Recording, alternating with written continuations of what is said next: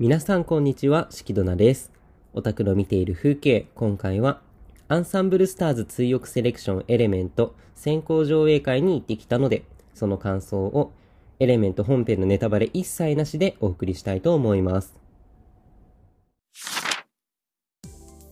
はい。ということで、4月の2日、有明の方にあります、東京ガーデンシアターの方で行われました、アンサンブルスターズの新 3D アニメですね。追憶セレクションエレメントの先行上映会が行われました。はい。そこに、えっと、昼の部、夜の部ありましたが、私も両方の部行ってきましたので、たまたまチケットをね、えっと、ゲットすることができて、たまたま昼夜両方見れたので、その感想を言っていきたいかなというふうに思います。で、一番最初にも言いましたが、えっと、まだこれを収録している時点では、えっと、まだ第1話しか公開されていないので、まあ、エレメント本編のネタバレは一切なしで、ね。なので、声優さんたちのトークショーだったり、まあ、その他のね、ことだったりっていうところから感想を話していければかなというふうに思います。はい。ということで、えっと、今回は東京ガーデンシアターの方で昼の部夜の部あったんですけれども、えっと、そこの場所にアニメイトカフェのキッチンカーがね、えっと、先行出店していましたアニカフェのね、いわゆるエレメントの5基人とキューフィーネのね、ドリンク、コラボドリンクとかがアニメイトカフェであるんですけど、えっと、それもキッチンカーとしてね、少し提供されたりするものがあるみたいなことで、で本来だったら開催はまだなんですけれども、こちらもね、えっと、キッチンカーが先行で出店しているということでございました。で、私もたまたま来店予約が当たりまして、えっと、行ってきたわけですね。えっと、ご基人のパーティーモクテルと、あとはキューフィーネをイメージした、ちょっと名前忘れちゃいましたけど、ドリンクがありました。まあね、どちらも軽く飲んでみましたけれども、ご基人の方はちょっとブドウとかが入っている、ね、割とそういうフルーティーな味だったかなというふうに思います。で、キューフィーネの方は、ちょっとあんまそういうの疎いのでわかんないんですけど、こうバジルとかね、多分そういうハーブ系が入った、バジルなのかわかんないけれど、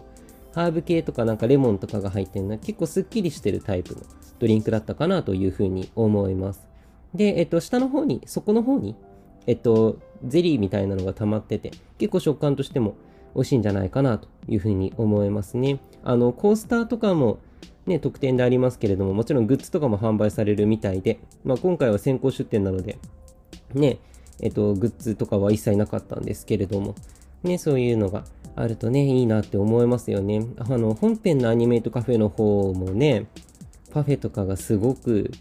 綺麗になってたりして、行きたいなっていうのは思うんですけれども、ちょっと行ってる暇がないということでね、そう、もう来店予約すらしてないので、ね、ちょっと、うん、誰か連れてってくれる人がいたら、あの、ぜひ連れてっていただきたいですけれども。ね、はい。で、えっと、そこからですね、エレメントの先行上映会、昼の部、夜の部、どちらも同じ流れでした。えっと、第1話から第6話まで、エレメントあるんですけれども、えっと、基本的にぶっ通しで見て、で、その後に、えっと、トークショー、声優さんたちのトークショーと、あとは最新情報発表コーナーがありましたね。はい。なので、まずは前半としては、こう、声優さんたちのトークショーの方から、トークコーナーの方から振り返っていこうかなと思うんですけれども、えっと、今回出演されている、まあ、アニメの方に出演されている、えっと、キャスト陣っていうのが、いわゆる5期人と9フィーネの9人なんですよね。で、えっと、トークショーとして出てきてくださっていたのが、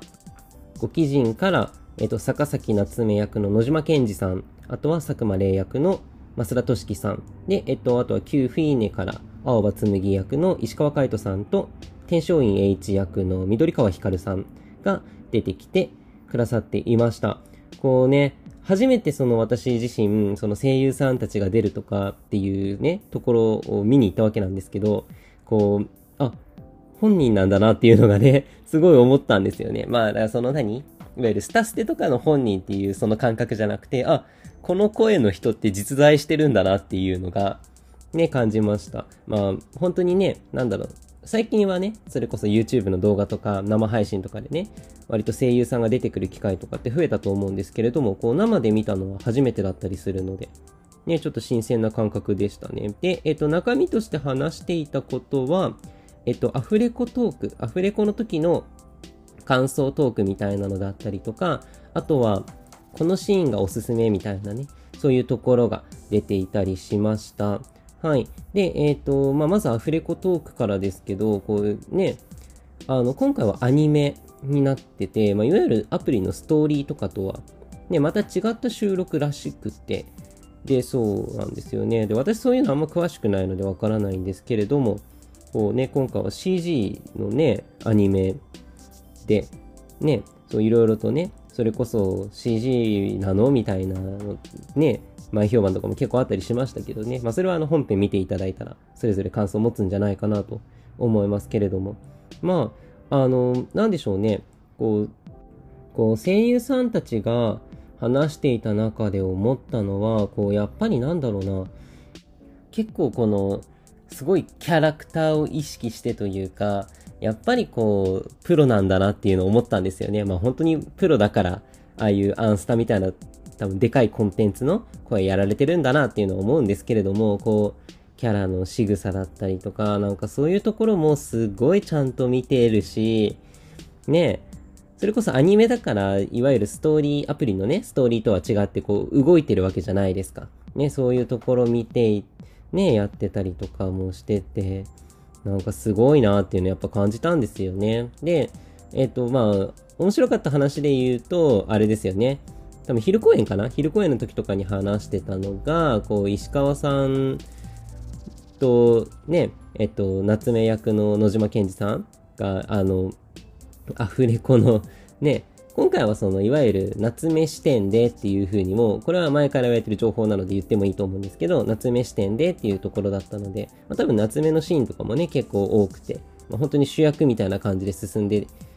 いくものだったと思うんですけれども、そのね、いわゆる 3DCG なので、多分口の動きとかが後で調節できるんですよね。これ面白いなと思ったんですけど、その調節できるからこそ、こう、野島さんはなんか、ね、アフレコ担当の方に結構自由にやってていいよみたいなことを言われたらしいんですが、こう、紬役のね、石川さんは、こう、口の動きみたいなところに、ね、死んでもぶち込めみたいなことを言われたらしくてね、なんかそういうこぼれ話みたいなのがね、ちょっと面白かったなというふうに思いましたね。で、あとはこう、何？あの、緑川さんから、ね、増田さんへの質問みたいなところで、あのね、増田さんは結構その、いわゆるスタステとか、まあ、他の多分、あの、ライブとかでも多分そうだと思うんですけど、結構憑依される、キャラクターに憑依される方なので、ね、こうアフレコ現場でもそういうことしてるんですかみたいなことを聞いてたんですよね。そしたらもう夢を見せる必要はないみたいなね。何、なんだっけな。あいつらに夢を見せる必要はないみたいな。ね、そういうことを言ってて、うん。まあ確かにそうなんだろうなっていうのは感じましたけど、ね、なんかそういうところ面白かったなというふうに思いますね。こうね、あの、昼公演と夜公演どっちも見てる人間からすると、こう、なんでしょう。昼は、なんかね、あの、結構、増田さんと他の3人が打ち解けてないみたいな感じだったんですけど、なんか、結構夜公演の方、ハキハキと増田さんも喋ってらっしゃってて、なんか、この間になんか、打ち解けたりしたのかなっていうのは思っちゃったりしましたけどね。うん。まあちょっと、まあ、そういうところもありつつ、であとはおすすめシーンのところは、まあ、ここで言うとネタバレになってしまうのであれなんですけれども、ね、こう、ただ、あれですね、ツイッターで石川海人さんがおっしゃってたのが、こう、昼公演はスイッチの青葉紬としてなので、メガネをかけていて、夜公演ではキューフィーネの青葉紬なので、メガネを外しましたみたいなね。なんか、そういうところもおっしゃってたりして、ああ、すごいなっていうのがね、もう何がすごいかっ言うとあれだけれども、こう、なんでしょうね。うん。こう、めっちゃキャラのこと考えてるなっていうか、そういう風なユーモアなのか、エンターテインメント性なのかわからないですけど、そういうね、心があるのはとても面白いなっていうのは思いましたね。うん。まあ本当になんかこう、お話聞いていく限り、すごいこうキャラクター愛を感じる、ね、ところだなっていうのを感じましたし、それこそ夜公演の最後か、あの、ね、緑川さんがずっとこうジャケットの裏に、あの、天璋院 H のぬいぐるみを持っていたっていうのがね、判明したりして、ね、とても良かったです。結構こうね、全体的に軽妙なトークで、とても面白かったですね。うん。はい。ということで、後半は、えっ、と、そのエレメント先行上映会の中で発表された最新情報のところをちょっと見ていきたいなというふうに思います。で、一部ネタバレになる部分があるので、そこはちょっと伏せつついこうかなと。でもまあネタバレじゃないのかなまあでもちょっとね、怖い方はぜひともスキップしていただいたりとかしていただければいいんじゃないかなというふうに思います。はい。で、えっ、ー、と、まあ、まずこう発表されたのが、まあいろいろとね、こう映像からの発表だったり、えっと多分それはツイッターに載ってない情報なので多分言っちゃいけないと思うんですけど、まあ、それが発表されたり、で、で、えっと多分その後ですよね。その後に、えっといわゆるキューフィーネの歌う Genuine Liberation という曲のまあ、MV が4月の9日に追加されるという発表と、あとはそれに伴ってキューフィーネ衣装の追加が発表されました。いやー、ということで、えっと、あれですね。青葉紬、メガネなしの衣装が見れるということで、こう、スイッチ箱推しの身としてはね、こう、ちょっと嬉しいなっていう感じがするんですけれども、ね、これであの、ゴキジンとキューフィーネの衣装が揃いましたからね、ぜひとも踊らせたいなっていう気はしますね。で、あとは、ジェヌインリベレーションも、どういう風な MV になるかがわからないので、えっと、ね、どういう風に楽曲追加されるかとかっていうのがね、MV は出なかったんですよ。ゲーム内の MV は出なかったので、またそれはね、あの楽曲追加の前日とかに発表されるんじゃないかなという風に思います。ライブチャレンジもやるみたいですからね。いやー、エキセントリックパーティーナイトのあのライブチャレンジ。一応フルコンボまではやりましたけれども、結構しんどかったりしたので、ね。まあ、あれはね、あの、いわゆる特殊譜面がてんこ盛りあの、あれですよね。いつもはこう、ノーツが2つまでしか降ってこないのが3つ以上降ってくる、ね、やつだったり、あとは上下フリック。いつもは左右フリックしかないのに上下フリックがあったり、あとは、あれか、本来だったら一定のスピードで降りてくるノーツが、えー、とてつもない速さで降りてきたり、逆に戻っていったりする超速度変化がてんこ盛りだったりしたのでね、まあ、あの、ああいうのはね、仕組みをね、考えて見てしまえば、実は結構わかりやすくできてたりするので、ね、私自身は超面白いなっていうのは感じたりするんですけれども、今回はね、ジェヌインリベレーションは、まあ、そんなエキセントリックな感じじゃないので、ね、シンプルに激ムズみたいなので来てくれると嬉しいかなというふうには思いますけれど、まあちょっとそれはね、また後ほどね、見ていくかなということになると思います。で、えっと、あとはベーシックからですね、ベーシックからで、えっと、いわゆるフルボイス化総選挙、ストーリーのフルボイス化の総選挙が行われていたところで、あの、今回はスイッチの集いし3人の魔法使いの追憶と、あとはエデンが一応出ている駆け引きワンダーゲームのフルボイス化が発表されました。えっ、ー、と、まあ、追憶はね、今回のそれこそエレメントに、まあ、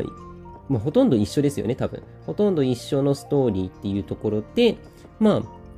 あ、あの、多分収録しても、まあ、アニメをね、先に見てもらった方がいいんじゃないかなって思いますけれども、いやー、ワンダーゲーム怖いですね。私まだ読んでいないので、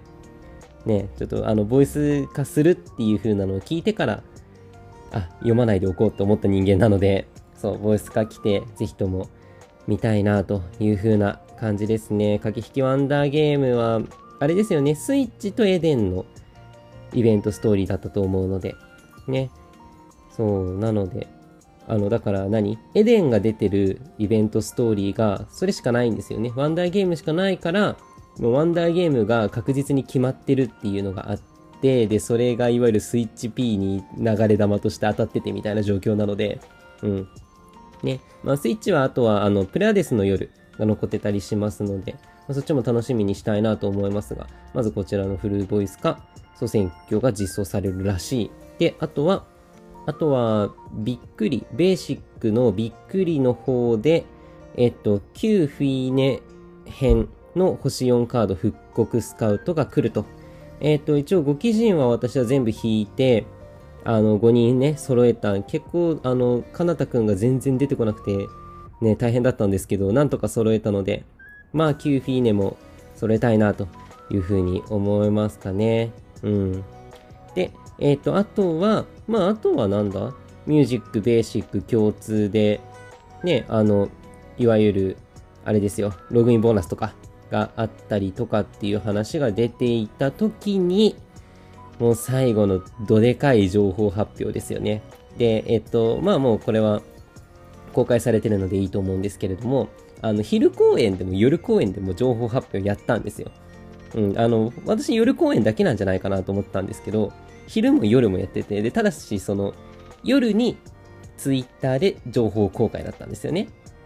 その先行上映会の夜公演が終わった後に情報公開ってなってたので、夜公演の人たちには特には何も指示がなかったんですよ。まあ、あの、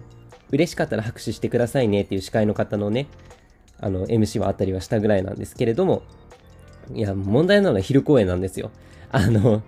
昼公演の人たちには SNS とかに書いちゃダメですよっていう規制が出ていて、で、あそこに入るのって何千人 ?8000 人とかですか？もうその人たちだけしか知らない超特大情報がそこで発表されるっていう、ね、このドキドキ感たまんないですよね。その、なんだろうな、いわゆる歴史の一人になったのが超嬉しいなっていう感じなんですけれども、いや、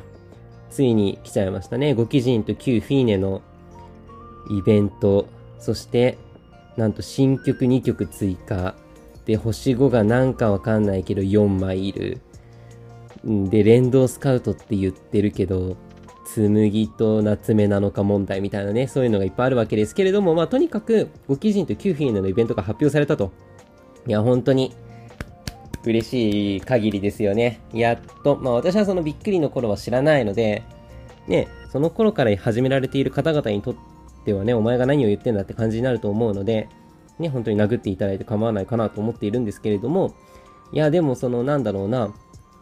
えっと、びっくりびっくりになってから入って、それこそアニスタとか見て、それこそベーシックでね、あのエレメントの原作になってるものですか？強く集いし、サニーの魔法使いのやつも見まして、うん。まあだからこういう風に、まあね、あえて言ってますけど、こう、ご基人とキューヒーネ大好きになったので、そう、ね、本当に嬉しい限りだなと思います。本当にね、あの、昼公演も夜公演も、あの映像のね、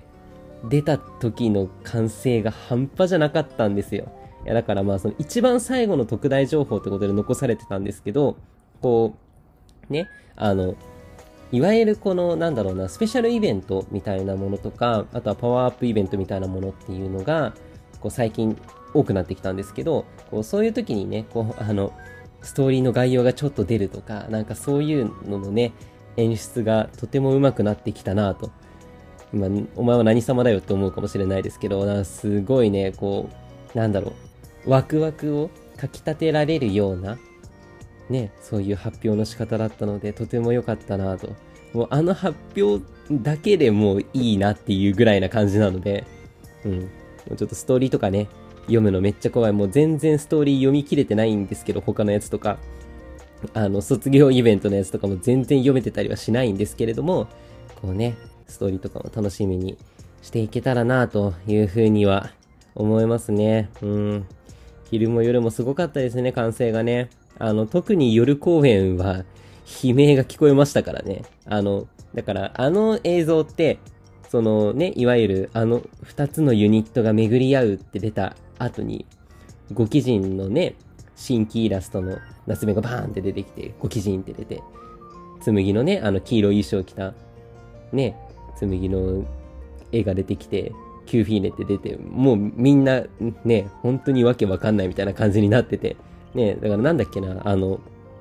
あの、何？いわゆるアベンジャーズエンドゲームのそのね、後半の方に、とてつもない、ね、こう、ものがあったりして歓声が出るみたいな、そういうなんかネットミームみたいなのが流行ったりもしたんですけれども、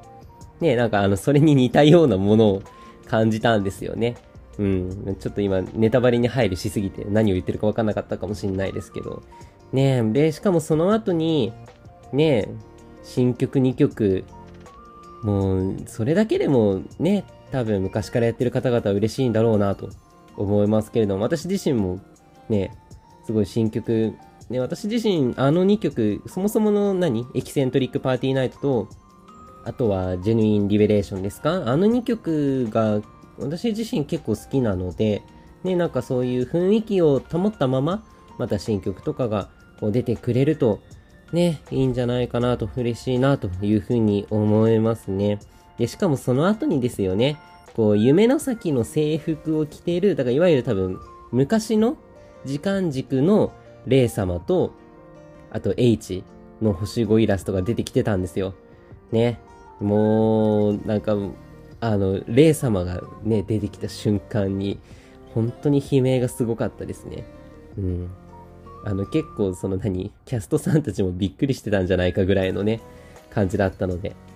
本当にあの場にいられたっていうのが、ね、結構幸せだったなというふうに今でも思いますね。うん、まあまさか最新情報、なんかあんなに特大なやつが出てくると思わなかったので、ね、そう、だからあの、普段も言ってますけど、こう、予想界隈とかを見てるとね、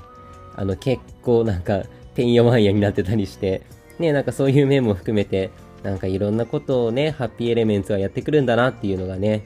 改めて思いましたね。で、今度の4月の12日の、えっと、月間アンサンブルスタジオ、月スタですよね。そこでもっと詳細が出ると。で、しかも、新曲の MV も公開されるということなので、めちゃめちゃ楽しみにしてたいなというふうに思います。本当になんか中身が濃かったなっていうのがね、そのエレメントももちろん濃いんですよ。中身も濃いんですけど、その後の情報コーナーの密度がね、あの、あまりにも高すぎて、こう、中身パンパンだったので、ね、ちょっとびっくりしましたけど、でも、こう、最高だったなっていうふうに思いますね。はい。ということで、えっと、エレメント先行上映会に行ってきた時の感想話でした。こうね、まあ、エレメント今放送されていますけれども、まあそちらもね、全話出揃ったら、こう感想とかも言ってってもいいのかなと思うのでね、うん、ちょっとぜひ、ね、これを聞いてる方々でアンスタに興味がないよという方がいらっしゃったら、こう、ぜひともね、エレメント見ていただけたらいいんじゃないかなというふうに思います。そして、あの、アンスタ始めるのであれば、あの、絶対に声をかけていただいて、そう、ダイヤ50個もらえるんで、ね、お願いしたいなというところですけど、ね、まあ最初から入るにしては、なかなかね、暗いお話かもしれないですけどね。うん、まあ私自身は、なんだろうな、楽しいなって思ったので、面白いな、なんか深いなっていうのはとても感じたお話なのでね、ぜひとも、ね、あの、アンスタ人口どんどん増やしていきたいなと思っております。はい。ということで、えっと、このポッドキャストに関するご意見、ご感想などがありましたら、ハッシュタグ、おたかぜですね。おたはカタカナなんですが、おは和音の方のお。で、風は漢字、ハッシュタグおたかぜ。または、私、しきどなのツイッターアカウントまでリプライなどを飛ばしていただけるといいかなと思います。ね、あの、ネタ提供、話のネタ提供などもぜひぜひよろしくお願いいたします。で、えっ、ー、と、あとは、ポッドキャストの登録などもね、していただけると励みになります。よろしくお願いいたします。ということで、以上、オタクの見ている風景でした。ありがとうございました。